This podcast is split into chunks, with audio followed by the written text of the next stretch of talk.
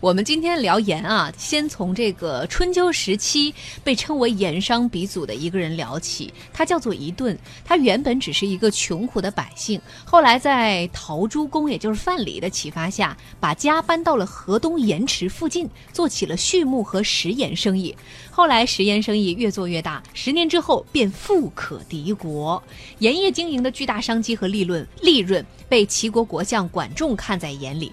他算过这样一笔账。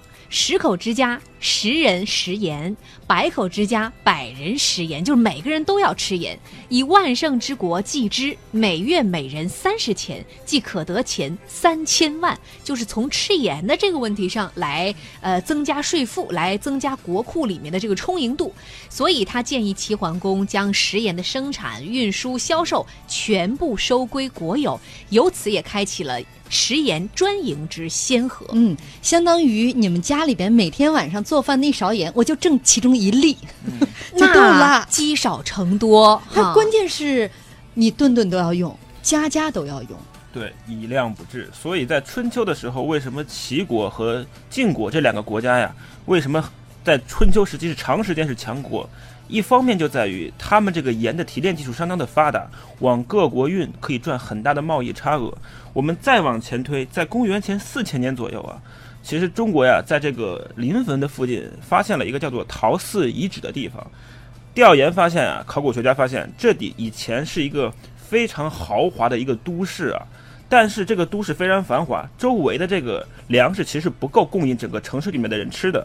于是他们经过调研发现，他们很有可能是通过盐来当成一个普通的通货、一个货币来向外面买东西的。嗯，所以盐不仅可以吃，盐也可以作为一种货币的度量。就是这个货币不太易于保存哈。嗯，一会儿就出一把换汗什么的。哎，我刚才明明有五块钱盐来着，对对对，就没了。对，不好量啊。因为挺挺好储存的，你给它放在衣服上打湿。了，它就在衣服里边儿。哎，这个这个就故意好，跟奶粉 似的。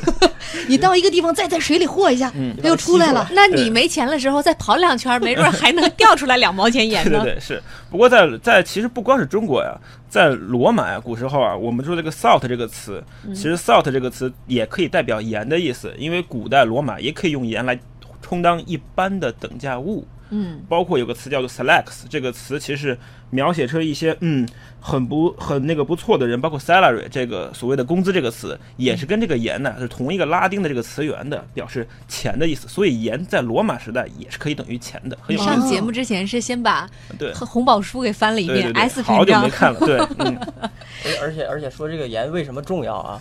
呃，其实从医学的角度来讲啊，就是盐它是获获取的是获取的是钠离子啊，钠离子呢是人体肯定是必须的了。哎呀，这个化学课了，这俩人上节目前没少做功课。对对，必须的，装的有知识一点。对啊，吃盐吃盐为什么要吃盐呢？人吃盐，我刚才在节目开始的时候说了，吃了盐就有劲儿啊。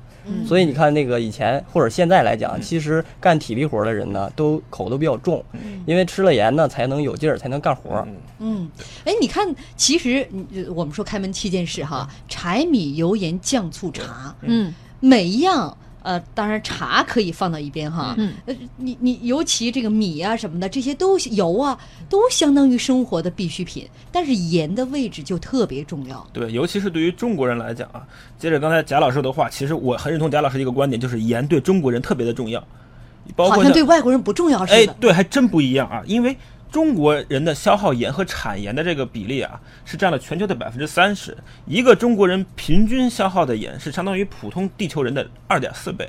所以，虽然贾老师说钠离子对我们很重要啊，包括这个氯化钠、这个什么食盐水很重要，这个我承认。但另一方面，其实中国人很多人，据说啊，我看的数据是，大概有一百每年大概有一百五十万人，因为这个食盐过量就咸得了很多病。所以，我觉得这个也是要把握一个度的，嗯。